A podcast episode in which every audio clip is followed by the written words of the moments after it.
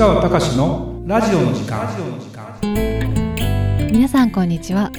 市川隆のラジオの時間。ナビゲーターの吉川良子です。この番組は株式会社国際不動産エージェントがお届けしております。市川さんこんにちは。はいこんにちは。市川隆です。えっ、とあれだね良子ちゃんね。今日はあの前回のテーマと、はい基本的には同じなんだけどももういきなりねあの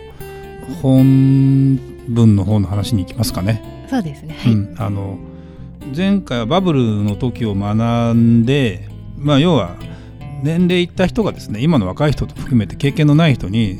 10年前20年前30年前のことを伝えて、えーそこから何を学ぶかっていう、まあ、歴史で学ぶのと一緒だよねある意味ね。そうですね、うん、いろんなことが変わってきてるんだけども根本的な要素は変わってないってことがあったりでもやっぱり何が違ってるってことをちゃんと捉えていかないといけないのかなっていうところの観点からお話をしたいと思うんでちょっと今日のタイトルもう一回もう一回というか最初からお話ししていただけますか？はい、えー今回は不動産業界に携わって今年40年目の市川隆が1984年から2023年の40年の日本の不動産の動きからこれからの日本を語ります。えー2009年頃のリーマンショックから学ぶ今と違うこと同じことというテーマです。はい、えー正確に言うと2008年にリーマンブラザーズが、えー破綻して経営破綻したということで、えーでその前にサブプライムローンの問題というのは2007年に出てきてるということなんですね。今から2023年ですから15年前だね。で僕は今その時何してたかっていうと4015年前だから47歳ぐらいかちょうどですねえーリクルートコスモスが社名変更をしたのかなコスモスイニシアって社名変更をしてリクルートグループから離脱して私はあの九州社の社長をやってた頃ですね2004年から2007年にかけて九州に単身赴任してて福岡というマーケットで、えー僕は、えーマンションを売ってました。でマンションだけじゃなくて戸建ても売ってたりしたんですけどその時にまあ、リーマンショックっていうのが起きてで2008年7年の末にも東京に呼び戻されて、えー千葉の支社長をちょっとやったんだけどもう1年ぐらいで千葉市はなくなるよって話になって。で、え本社に行ってマーケティング部の部長になって急に会社がやっぱりリストラしないとやっていけないっていう状態になったということで、えー2009年の10月に会社辞めたということですね。でいろんなものをちょっと本読んだりしてるとねその不動産会社上場会社ですごい収益上げてた、まあ、デベロッパーですね、えー会社がバタバタと倒れ始めたのが2008年だね。2007年にはその兆候があったけど気づかない。でそのバブルの時とまた状況が違うのはその金利せ金利の政策というよりもまあ IT, IT バブルみたいな感じかなあの結構イケイケの世の中に今なっていて、えー株価も上がってはいたんだけどもまあアメリカのサブプライムローンという要は住宅を買う人にとってみてアメリカって、えーやっぱりあれなんだよね。自己資金いりませんよみたいな貸し方は基本的にはしてなかったんだよね。だけどまあいろんな人が金融商品を考えたんだろうね。いろんなそのサブプライムローンというですねなかなか普通返済返済能力のない人にも貸しますよみたいな。で90%ローンとか自己資金あんまなくてもいいですよって。アメリカの人はもともと自己資金持ってないというか、ああそうなんですね。うん、貯めない人たち日本人は結構貯めるけどねお金ね、っていう感じの中で住宅産業をもっと活気づけるためなのかそういう証券みたいなあの、うん、ローンとかもやっぱりその商品としてこのローンを債券として売りますよみたいなこととかも世の中流通がかなりできてきた世の中に変わってきたのでそれができるようになってサブプライムローンって話を僕も聞いてはいたんだけどもよく分かんなくて。でそんな問題はもう向こうのアメリカの問題でしょうと言っていたのがやっぱり遅ればせながら1年ぐらいかなして日本にも飛び火して、えー一気に会社が潰れたりしてと。で結局お金がやっぱりなかったんですよ。どんどんどんどん実態としてキャッシュがなくなってきた。だからそのバブルの時に言ったその金融引き締め政策ね貸し剥がしといってお金をもう回収しないと銀行もダメだという状況になり、まあ、銀行が潰れるか潰れないかって話については日本でいうところの1997年かな北海道拓殖銀行が経営破綻に追い込まれてで、まあ、銀行が潰れるとやっぱりいろんな影響を受けるのが多くなってそこで再編が行われて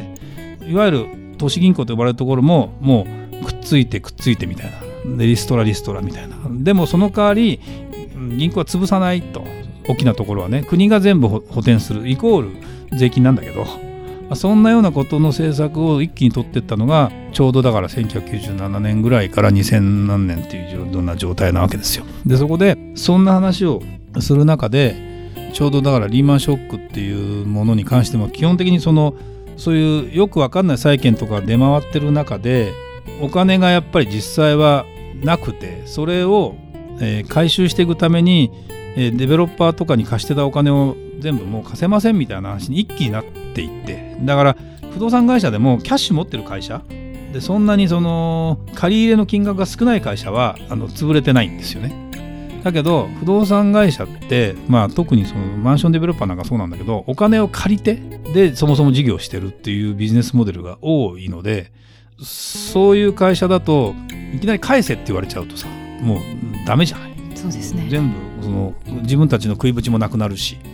でやってたものも売れなくなってで利益率もそんな高くないから全然市場の価格もガッと下がったりしてっていうことになった時に非常に厳しい状態になるわけよ。でそれがアメリカ発で起きたっていうのがリーマンショックの一番の原因なわけですね。でその時にそうね値段に関して言うとその前に値段がガッとまあバブルの時ほどじゃないんだけど2007年にかけて不動産の価格って上がってるんですよ。だけど一気にそこで、23年で落ちるんだけどこれがねバブルの時みたく日本のアメリカもそのリーマンショックの後どうしたかっていうと金融緩和策に打って出るわけ。やっぱり不動産がダメになったりすると経済がダメになる。経済がダメになるとダメあどうなるかというとお金をまた供給していきます。お金を供給するってことは今度借りられる会社はもちろん限られてるんだけども新しく出たところとかお金が潤沢にあるところはお金を借ります。それでえー、一旦不動産を安く、えー、したところもまたそこで再生していきます。だから思ったよりもバブルの時よりもそこから先の上がり方が早いんだけどね。で日本に関して言うと株価も下がり、えー、円ドルで言うと1ドル80円ぐらいまで円高に触れっていう状態が2012年まで続いたのかな。うん。で大震災があったりしてとかっていうことなんかがあったりして経済も含めてどうなんだろうって話の中でその時にちょうど民主党政権だったりしてだからやっぱりいろんなことがさうねりの中でこれは良くないってやったんだけど結局また次の再生に向けて経済再生に向けて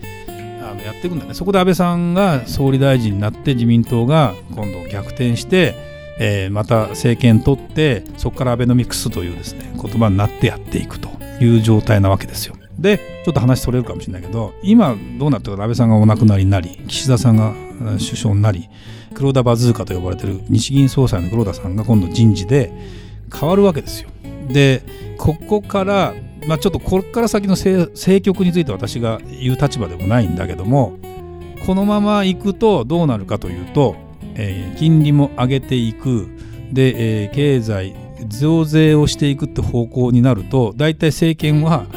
あの、まあ、倒れるというか首相はそのまま持たなかったりするのでままたやっぱりあれなんだろうね菅さんあたりが再登場するんじゃないかなという動きに多分なるという期待でやっぱりね経済を回していくっていうふうにしないと国ももう持たないという状況になっていてもちろんその消費税がね10%でもそもそも消費税っていうのは成り立たなくてヨーロッパみたいにもう20%ぐらいにしないと成り立たないっていうそういう大きな財源問題は当然あるんだけども、はい、今もうそれに寄ってるわけですよ。例えばこれ金利をどんどん上げてったりすると不動産価格が下がります。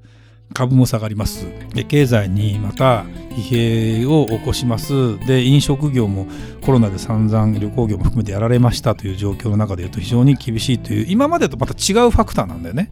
今まで不動産の火消しをして、それが経済の影響にあの悪影響でガーンと落ちた。今回は、まあ、そのコロナという問題もあったりする中で言うとリーマンの時とはまた全然構図が違う。構図が違うんだけども結局金融やるべきことっていうのも金融緩和政策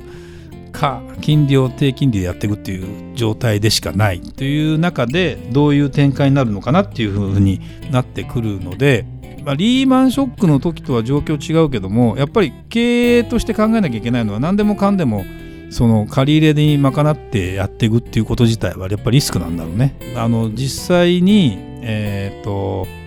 借り入れをしないとかあのそんな形でどどんなその資金調達の仕方をどんな形でやっていくのかっていうことなんかの手法が昔よりもかなり増えているので多分その辺りはいろいろ変わってきてるんじゃないかなっていう気はしますよね。なんでそうだな。今の状況とリーマンの状況っていうことについて考えるとまあちょっとまたね全然状況は違ったりもするんだけどもそうね。少なくとも当時の、まあ、銀行もそうなんだけどいろんなところの不動産業者がいます。デベロッパーがいますって状態でももうなくてあのある程度体力のあるところがしか残ってない。でもその体力があるとこですら少子化になっていくということで例えばさ大きな地主さんとなってるところなんか別なんだけど例えば鉄道会社がありますと鉄道会社が不動産業にかなり進出してるわけですよ。はい、あの例えばさ関西とか九州とか JR 九州とかね不動産かなりやってるわけ。なんでかというと鉄道じゃ儲からないから。で鉄道ってやっぱり鉄道会社の収入って何かというと切符のお金と定期のお金これが相当な金額なんだよ。でこれってでも試算するとその人口が減っていく状態だと今の規模を維持してやっていくとなると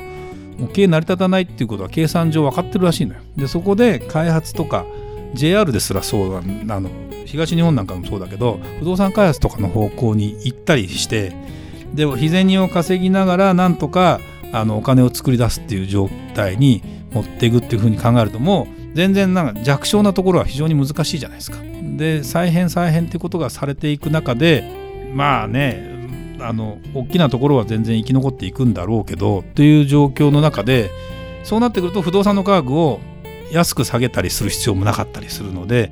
まあ、今そのリーマンの時と違うのはいろんなそのカタカナの会社がいっぱい出てきて潰れたりするっていうのが今はそんなないんですよ。あの不動産業界でいうとね、はい、だから不動産の価格も売り急いだりもあんまりしないという中でいうと価格が下がる要素があんまりないその中でどういうふうにあの不動産投資とかの戦略とか自分がその家を買う買わないとか貸すとかっていうことになって考えた時にどうしていくのかっていうふうに考えると究極やっぱりね持ってられるなら持った方がいいんだよねいろいろね。であの売り買いをどんどんするというよりも持っていいものに入れ替えていくっていうパターンになるんだろうなという気はすごくしますよね。会社であっても個人であっても、ね、そうですね、うん、だからあのただその持ってる人でもあの旧耐震って言って昔の耐震設計のビルを持ってたりするとそれはそれでリスクだったりするのでそこを入れ替えたりしていくってことなんかも当然いっぱい出てくるしでやっぱりあれだろうね東京強いんだろうね。圧倒的に強いと思う。世界見ててもそうだもん結局。だからそれを思うとうん今も高いしと言いながら東京の熱っていうのはまだまだ続くんだろうなという気はします。ただもちろん場所と値段といろんなものが。これがねでも不意打ちのように何かのそのクライシス的な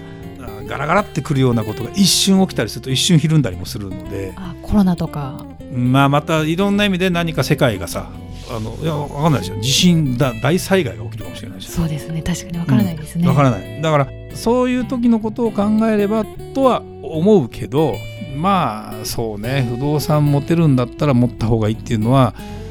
基本的には変わらないんだろうなと。ただ本当に東京だけ考えたら災害リスクとかいろんなことを考えるとね私の本業で言うのもなんですけど海外に資産を一部持つっていうのもありあるよね。なんていうのはなんかも考えていくやっぱりついに時代は来てまあもちろん分かってる人は分かってるんだけど一般の人なんかも海外不動産投資っていうのを日本の不動産投資やらなくてもやるっていうパターンは僕はもう出てくるんじゃないかなっていうふうに思いますよね。だって